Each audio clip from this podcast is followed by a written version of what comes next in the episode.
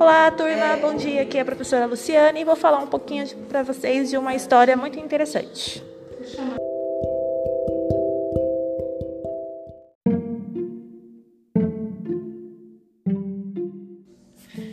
Olá, preparados?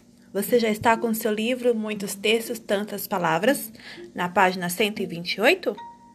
Podemos começar?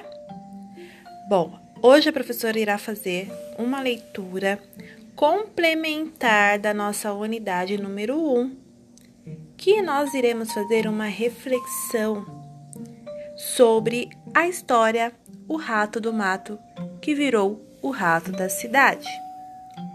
Por que será que o rato foi parar na cidade? Um ratinho vivia feliz no campo, tinha tudo o que precisava o oco da ave para se esconder, frutos à vontade para comer, raízes deliciosas para roer e uma companheira que lhe dava muitos filhotes, todos os anos.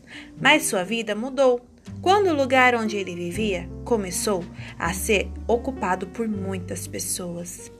Primeiro começaram a cortar as árvores.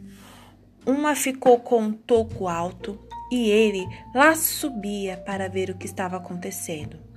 Depois cavaram o chão e colocaram canos dentro dos buracos.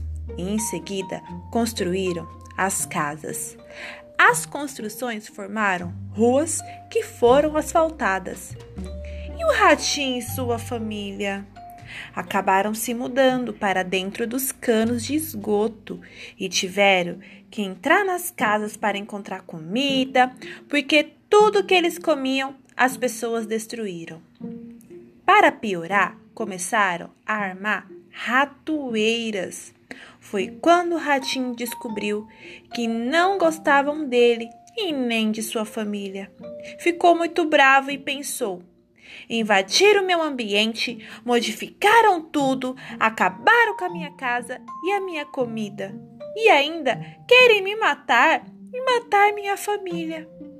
O que ele não sabia é que muitos outros animais tiveram que se adaptar à nova realidade e foram perseguidos porque as pessoas tinham medo que eles causassem doenças ou porque tinham nojo deles baratas, escorpiões, aranhas, lesmas, caracóis.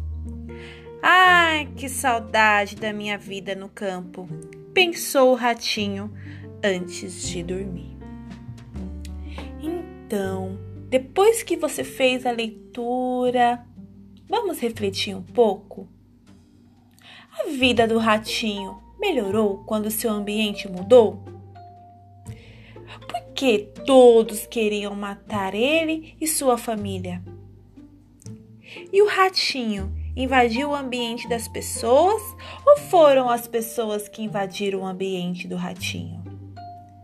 Agora, converse com a sua família e troque as suas ideias e as suas opiniões sobre o que aconteceu, por que o ratinho do mato virou o rato da cidade.